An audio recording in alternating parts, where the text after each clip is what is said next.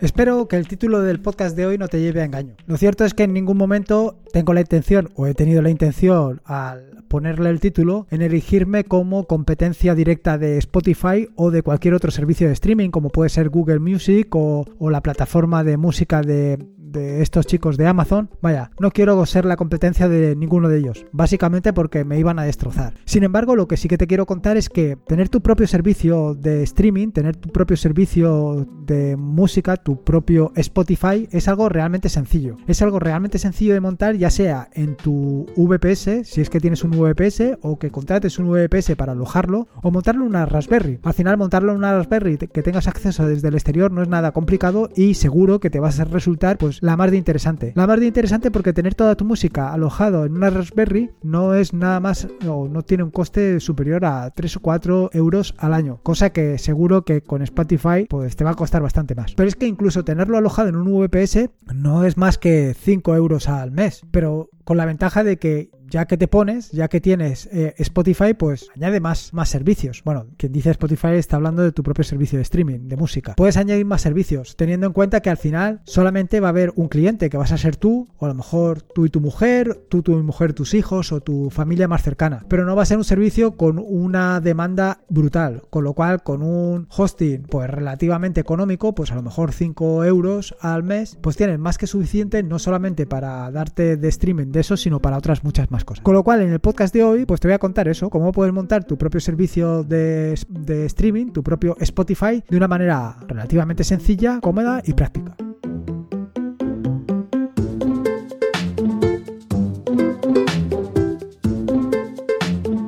Soy Lorenzo y esto es Atareado.es. Este es el episodio número 160, un podcast sobre Linux, Ubuntu, Android y Open Source. Aquí encontrarás desde cómo ser más productivo en el escritorio, montar un servidor de páginas web en un VPS o en una Raspberry, hasta cómo convertir tu casa en un hogar inteligente. Vamos, cualquier cosa que quieras hacer con Linux, ya sea la propia competencia de Spotify o lo que tú quieras, seguro que lo encontrarás aquí. Como todos los jueves, me gusta contarte en qué ando metido para que sepas qué es lo que vas a encontrar en las próximas semanas, o en los próximos días, o lo que he publicado recientemente. Respecto al tema de los artículos, he tocado dos palos distintos, pero dos palos que vengo tocando en los últimos semanas o incluso meses de manera bastante recurrente. Uno de los temas es básicamente una aplicación para escritorio para poder gestionar todos tus contenedores con Docker. Se trata de una herramienta súper sencilla, fácil, intuitiva, a la par que potente. ¿Por qué, te, ¿Por qué te insisto tanto con el tema de Docker? Bueno, la ventaja de Docker es que puedes hacer algo como por ejemplo lo que te voy a contar hoy, que es montarte tu propio Spotify, tu propio servicio de streaming de una manera relativamente sencilla. Y esto lo puedes hacer no solamente en un VPS o en una Raspberry, sino que lo puedes hacer en cualquier servidor. La ventaja de los contenedores es que de una manera relativamente sencilla la puedes portar, lo puedes llevar a cualquier otro contenedor o una Raspberry sin prácticamente ningún problema, porque eh, tiene la ventaja de que todas las dependencias que necesita tu servicio están contenidas en el propio contenedor, valga la redundancia. La aplicación sobre la que te quiero contar o sobre la que he escrito recientemente es, se, llama Keytematic y es una aplicación eh, que está disponible en las tres plataformas principales, en Linux, la más principal de todas, por supuesto, pero también está disponible en Windows y en MacOS. ¿Qué es lo que te permite esta aplicación? Bueno, pues esta aplicación te permite hacer casi cualquier cosa que puedes hacer con imágenes y contenedores Docker. Primero, eh, en el momento en que te das de alta en Docker Hub, eh, es tan sencillo como que puedes instalar cualquier imagen que tengas disponible en Docker Hub, la puedes instalar en tu eh, equipo, en tu dispositivo. De esa manera tan sencilla. La siguiente es que puedes controlar todos los contenedores, bueno, las que están disponibles en Docker Hub, ya sean públicas como las privadas que tengas instaladas en tu propio repositorio. Por otro lado, también tienes la ventaja de que eh, puedes controlar o puedes gestionar todos los contenedores que tienes en, en ese momento en tu equipo. ¿Qué es lo que puedes hacer con ellos? Bueno, pues puedes desde arrancar el contenedor hasta detener el contenedor, hasta entrar dentro del contenedor y ver lo que está sucediendo. Evidentemente, pues tienes acceso a los logs del contenedor para saber qué es lo que hay y por supuesto puedes parametrizar determinados eh, parámetros, valga la redundancia, aunque no valga mucho porque claro, si lo digo, bueno, puedes gestionar varios parámetros para adecuar el funcionamiento del, contenedor a tus necesidades. Una de estas ventajas es pues rápidamente poder acceder a los volúmenes que gestionas con, cada uno de los contenedores. Esto en lo que se refiere a, en lo que se refiere a, la aplicación, a Kitematic, el primero de los artículos que he escrito. El segundo de los artículos es la undécima entrega ya de, del tutorial sobre BIM, que me tiene tan absolutamente enamorado y en el que he recopilado una serie de consejos para ser más productivo con, con BIM. ¿Qué consejos puedes encontrar? Bueno, pues consejos como que cómo puedes copiar eh, líneas sin desplazar el cursor, o borrar incluso líneas, o mover líneas. Pero no solamente eso, sino cómo puedes cambiar letras de posición, o cómo puedes cambiar palabras, o incluso líneas de posición de una manera todo sencilla, sin necesidad de mover los cursores. Eh, lo cierto es que me está encantando, me está encantando. Cada vez, cuanto más tiempo le dedico a profundizar en BIM, más cosas interesantes encuentro y, más me doy cuenta de que esto es todo un mundo que necesita pues toda una vida para sacarle el provecho o el máximo provecho. Eh, es, brutal. BIM es brutal, sinceramente. Eh, dicho esto, y cambiando de, cambiando de tercio, porque si no me pasaría todo el día hablando de BIM, está el tema de las aplicaciones. Esta semana, pues lo cierto es que no he hecho nada de las aplicaciones y me temo que voy a llegar otra vez al mes de abril con la espada de Damocles sobre mí porque el último, en la última aplicación, la aplicación esta de las divisas ya me costó, pues imagínate para la siguiente. Pero bueno, eh, estoy retocando algunas de las aplicaciones que tengo en marcha y que me han mandado algún pull request que tengo que, que tengo que corregir. Bueno, una vez ya te he contado todas estas historias y milongas sobre qué es lo que estoy haciendo y qué es lo que dejo de hacer, vamos directamente al turrón. Vamos al turrón del podcast de hoy, a esto de montarte tu propio Spotify de una manera realmente sencilla. ¿Por qué me tengo que montar mi propio Spotify? Te preguntarás. ¿Por qué tengo que hacerlo? ¿Por qué tengo que ahora dedicarle tiempo a mantener un servicio como, como mi propio servicio de streaming? Bueno, como bien sabes, y esto no te lo cuento yo, que ya lo sabes tú, cuando tienes un servicio de streaming, como puede ser Spotify o iTunes o Google Music o Amazon Music, todos estos servicios, eh, y compras un disco, realmente no lo estás comprando, lo estás alquilando. No es tuya la música, eh, bueno, no es, no tuyo el disco en sí, sino que si en un momento determinado cualquiera de estos proveedores de este servicio decide retirarlo por la razón que sea, pues te has quedado sin él. Ya no lo tienes. Entonces, una razón para montar tu propio servicio de streaming es, pues, que la música sea realmente tuya. No la tengas, eh, no, no, no, no la tengas alquilada. Por otro lado, durante todos estos años, seguro que con el paso del tiempo, pues has ido recopilando discos. Eh, puede ser que hayan empezado en vinilo, eh, como puede ser mi caso, y puede ser que luego hayan pasado a, cinta y después a CD, incluso a lo mejor en DVD, ya no te sé decir. Pero bueno, seguro que tienes en todos esos formatos. Y teniendo en esos formatos, habiendo comprado todos esos formatos, ¿por qué no digitalizarla? De hecho, eh, el amigo Vicente del podcast Podcastinando, que es un podcast que te recomiendo escuchar y que te dejo en las notas del podcast, pues bueno, el amigo en las notas del podcast exactamente, el amigo Vicente pues ha decidido digitalizar toda su música y la está pasando para poder aprovecharla y escucharla, pues creo que él está utilizando Google Music para, para poder escucharla. Sin embargo, yo te ofrezco esta posibilidad, utilizar tu propio servicio de streaming, que ya te digo, lo puedes tener en una Raspberry o si quieres, pues eh, ser más generoso, pues tenerlo en tu propio VPS, con las ventajas que con ello o que ello conlleva. Dicho esto, eh, eh, ¿qué, digamos, inconvenientes tiene esto? Bueno, pues los inconvenientes, como te puedes imaginar, son el mantenimiento. Y es que al final eh, tienes que mantenerlo. Pero, ¿quieres dejar toda tu música en Google Music, por ejemplo? Porque es posible. Tú puedes subir tu música, puedes subirla al servicio de Google Music. Pero, ¿qué problema tiene? Pues básicamente que en un momento determinado los chicos de Google decidan que el servicio pues no les es rentable o no les interesa o hayan visto que el modelo de negocio no es adecuado o que no funciona como debería y decidan cerrarlo. No es algo nuevo, no es algo que vayan a hacer de primera, ya lo han hecho con otros servicios y con este también lo pueden hacer. De la otra manera, la música la tienes tú. Que en un momento determinado tu eh, servicio de streaming pueda caer, evidentemente pero como puede caer cualquier otro servicio que tengas, tu página que está hecha con WordPress o con Ghost o cualquier API que hayas levantado para hacer cualquier cosa, en fin, cualquier otro servicio también puede caer. Sin embargo, eh, ya te he contado en más de una ocasión sobre las posibilidades que tiene respecto al tema del mantenimiento. Así, en el episodio 70 del podcast hablé sobre cómo podías monitorizar la Raspberry, pero quien te dice la Raspberry también te, dice cualquier otro, cualquier otro servidor, ya sea un VPS o otro servicio que tengas eh, por ahí funcionando. Lo puedes monitorizar de una manera tan sencilla como que, como la que te cuento en ese episodio. Pero no solamente eso, sino que también, en el caso de que cualquiera de estos servicios caiga, eh, puedes levantarlo. Y para eso en el episodio 99 del podcast te hablo de autorremediaciones para la Raspberry. Y de nuevo te digo, no es que tengan que ser exclusivos para la Raspberry, sino que lo puedes eh, aplicar a cualquier otro servidor, a cualquier, a tu NAS, a lo que tú tengas. Siempre y cuando tengas la posibilidad pues, de hacer pues, estas cositas que te comento en, en esos podcasts.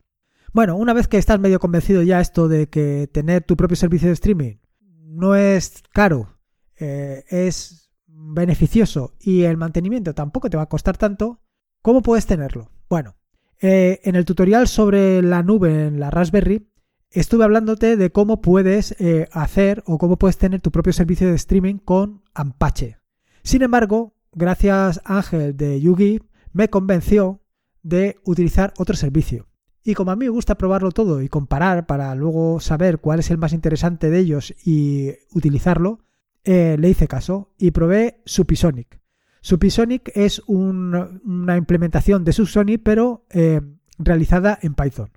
¿Qué ventajas tiene respecto a Subsonic? Bueno, básicamente es el consumo de recursos, que consume bastante menos recursos, y la verdad es que es muy sencilla de, utilizar. Y es muy sencilla de, utilizar porque básicamente la he combinado, pues como te puedes imaginar, con Docker. Em, si no, sabes el tema de Docker, cómo funciona y tal, bueno, pues tienes aquí ahora, a partir de ahora, ya dos recursos. El primero de los dos recursos es la posibilidad de utilizar eh, Kitematic para instalar el Docker y la segunda de las opciones que tienes también es directamente pues recurrir al tutorial sobre Docker y aprender cómo utilizarlo y cómo funcionar con él. De hecho, lo que hice eh, en su momento, bueno, hace unas semanas, cuando instalé Supisonic, fue hacer un fork del fork que había hecho Ángel de YouGeek sobre em, el Docker de Supisonic. ¿Por qué? Bueno, he introducido algunos cambios, algunas pequeñas eh, diferencias respecto a lo que hizo Ángel, algunas diferencias que a mí me parecen interesantes y que puedes ver, puedes revisar y seguro que proponer las tuyas. Esto es evidente. De cualquier manera, instala el que tú creas, el que consideres mejor, ah, eh, o el que a ti te venga mejor, que no tiene por qué ser uno mejor que otro, son al final diferencias que, de criterio o de forma de trabajar. Bueno, sea como fuere, que enseguida me enrollo. Eh, ¿Esto cómo lo he combinado? Bueno, pues como te puedes imaginar, y con la paliza que te vengo dando en las últimas semanas, pues lo he hecho con Traffic. Lo he hecho con Traffic porque lo que he hecho ha sido levantarlo junto a otros servicios que tengo ya funcionando. Otros servicios de distinta índole. Con lo cual es tan sencillo como crear una, nueva entrada al, servidor para que puedas trabajar con Supisonic. Eh, una vez eh, levantado el Docker, que lo puedes levantar, como te digo, utilizando Traffic o directamente eh, con Docker Compose a la manera tradicional, simplemente tienes que introducir tu, el nombre de usuario y la contraseña que vas a utilizar para poder acceder al servicio y esto lo que he hecho ha sido separarlo. Esto es una de las cosas, una de las diferencias que, viene con, con, el. Ya me saldrá. Con el Docker, con, la, con el Dockerfile de, de Ángel. Pues una de las diferencias es que lo que he hecho ha sido introducir el usuario y contraseña en un archivo aparte. Más que nada por comodidad. Lo puedes poner ahí, pero para mí, por comodidad, para luego mostrarlo en otros sitios, pues me resulta mejor hacerlo como, como lo he puesto yo. Pero ya te digo que esto es una cuestión de simple criterio que cualquiera pueda hacerlo como, como considere. ¿Y eh, qué más te tengo que contar de esto? Bueno, pues básicamente con esto. Simplemente al final es un Docker Compose app, D y ya lo tendrías tu propio servicio de streaming levantado y funcionando. Bueno, casi. Porque lo siguiente es evidentemente subir toda la música. Como te digo, yo lo que he hecho ha sido levantarlo en un servidor. Eh, para sincronizar toda la música o para llevar toda la música desde mi NAS, desde el NAS que tengo en casa, ese servidor, lo que he hecho es utilizar RSync. Si no sabes cómo funciona RSync, te recomiendo, además te recomiendo encarecidamente que leas el artículo, que es un artículo imprescindible para mí, sobre sincronización a fondo con RSync. Te dejo en las notas del podcast el enlace a ese artículo para que sepas exactamente cómo va. pero de todas maneras en las notas del podcast te he puesto la línea que he utilizado yo. Como verás, en las líneas hay un, un nombre extraño para el remoto. ¿Por qué? Porque estoy utilizando la configuración de SSH para no tener ni que poner contraseña, ni tener que indicar los puertos que estoy utilizando para hacer la conexión remota, ni nada de eso. Por eso, todo eso lo he definido en el, en el archivo de configuración de SSH, en el punto SSH barra config. Si no sabes exactamente de qué estoy hablando, de nuevo te remito a un nuevo artículo, a un artículo que escribí además recientemente sobre SSH a fondo y que también te recomiendo que leas porque seguro que vas a sacar conclusiones muy interesantes. Pero sobre todo, y lo más importante, es que no te tienes que preocupar ni de contraseñas ni de todas esas mandangas que normalmente siempre te llevan de cabeza. Simplemente con un, eh, una clave público-privada puedes realizar y resolver todos esos problemas. A partir de ahí, ¿qué cosas más he hecho? Bueno, las cosas que he hecho ha sido, primero, eh, cambiarle los permisos, tanto a directorios como a archivos. De manera que a los, a los directorios le he dado permiso a todos los... O sea, permiso de acceso tanto al propietario como al grupo como a todo el mundo, pero solamente de escritura al propietario. Y lo mismo he hecho eh, para el tema de los archivos. Y luego lo siguiente que he tenido que hacer ha sido borrar una serie de directorios que aparecían eh, consecuencia del NAS que tengo yo, que es un NAS de Synology. Y esto, de nuevo, he utilizado a mi querido Find para poder eh, borrarlo de una manera muy, pero que muy sencilla. Dicho esto, y una vez ya tengo subido todo en mi, en mi servidor, ¿qué es lo que tengo que hacer? Pues lo siguiente que tengo que hacer es decirle a Supisonic que tiene música que tiene que actualizar en la base de datos. Para esto tienes que ejecutar una, una instrucción que es un docker exe más una, vaya, o el Subsonic Click, que es la herramienta que utilizas para la sincronización, y ya está. ¿Qué pasa? Que para hacer esto vas a tener que acudir cada vez al servidor que vas a, o a la Raspberry. Pues no, no hace falta. Simplemente, como he contado anteriormente, en el SSH a fondo, en ese artículo, puedes acceder directamente o puedes ejecutar directamente desde tu servidor una secuencia en el remoto. Perdona, desde tu local una, una instrucción en remoto sin tener que conectarte al remoto. Vaya, fácil y sencillo. Y de esta manera, primero, sincronizas o subes toda tu música y dos, vaya, lo mejor es sincronizarla y así tienes siempre tu música en el NAS, por ejemplo, o en tu equipo local y la subes arriba. Y una vez la has subido, el siguiente paso que tienes que hacer es decirle a Supisonic que has subido música y a partir de ahí ya lo tienes hecho. Dicho esto, ya tienes tu música, ya tienes tu servidor, ya lo tienes todo organizado, pero ¿Y cómo lo escucho? Pues muy sencillo. Tienes para escucharlo eh, una aplicación para Android, seguro que para iPhone hay alguna, pero no te sé decir porque al final no es mi sistema operativo. Tienes una aplicación eh, muy sencilla que se llama The Sub for Subsonic. Te dejo un enlace en las notas del podcast para que te la puedas instalar en tu equipo. Se trata de una aplicación liberada bajo licencia GPL y que además puedes acceder al código, revisarlo, estudiarlo y hacer lo que tú consideres con él siguiendo pues básicamente eh, lo que es la licencia GPL. En fin, como ves ya tienes toda la operativa completa, desde cómo crear tu propio servicio de streaming hasta cómo consumirlo. ¿Y quién lo puede consumir? Pues evidentemente el que tú quieras. Tú puedes decidir quién, quiere, quién quieres que lo consuma, darle los permisos y a consumir. Se ha dicho. No te tienes que preocupar de nada más. Tu música es tuya. ¿La has pagado? La tienes tú. En fin, espero que te haya gustado el episodio del podcast de hoy, que lo disfrutes, que disfrutes de la música. Sobre todo en estos días que, en los que nos encontramos, que probablemente tengas más tiempo para, escuchar música y para hacer todo este tipo de cosas. Por ejemplo, pues eh, crear tu propio servicio de streaming de una manera muy sencilla. Eh, espero que lo estés llevando bien y por supuesto que te haya gustado el podcast y te haya entretenido lo suficiente. Si te ha gustado el podcast, pues una valoración en iTunes o en iVoox, bueno, en iTunes no, en Apple Podcast, te dejo enlaces en las notas del podcast para que lo puedas hacer de una manera más fácil. Y por supuesto, y como te digo siempre, cualquier recomendación, idea, sugerencia, comentario, una idea para hacer un podcast, una idea para hacer una aplicación, ponte en contacto conmigo a través de eh, la página, a través de atareado.es barra contactar y me dejas ahí tu opinión, idea, sugerencia. Si no es por ahí, también lo puedes hacer a través de, Telegram cualquier medio es bueno. Y sobre todo el tema de las preguntas y respuestas, que es fundamental, que si no, luego me, me asusto porque no tengo que contestar.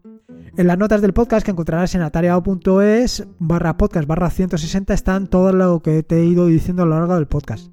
Recordate que este es un podcast suscrito a la red de podcast de sospechosos habituales, que puedes disfrutar porque son podcasts increíbles. Hay podcasts para todo, para todo lo que te puedas imaginar y son podcasts fantásticos.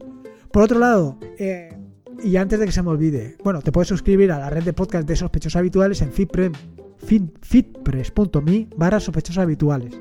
Y antes de que se me olvide, eh, quiero comentarte que eh, Pedro Mosquetero Web ha tenido una iniciativa espectacular y brutal. Una iniciativa sorprendente.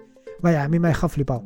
Que es montar un VPS para eh, el tema de las clases en remoto para que puedan aprovecharlo profesores y alumnos, para que lo pueda aprovechar cualquiera. Es una iniciativa espectacular. Puedes colaborar con la iniciativa, puedes crear eh, tus, ¿cómo se dice? Tus cursos para compartirlos con los demás. Estamos en una situación complicada ideas, iniciativas como estas son fundamentales, son necesarias y vaya, yo le agradezco muchísimo a, Pedro este tipo de iniciativas que de verdad conmueven a todo el mundo. En fin, nada, no quiero enrollarme más. Espero que te haya gustado el podcast y recuerda que la vida son dos días y uno ya pasado, así que disfruta como si no hubiera mañana y si puede ser con Linux, mejor que mejor. Un saludo y nos escuchamos el próximo lunes. Thank you.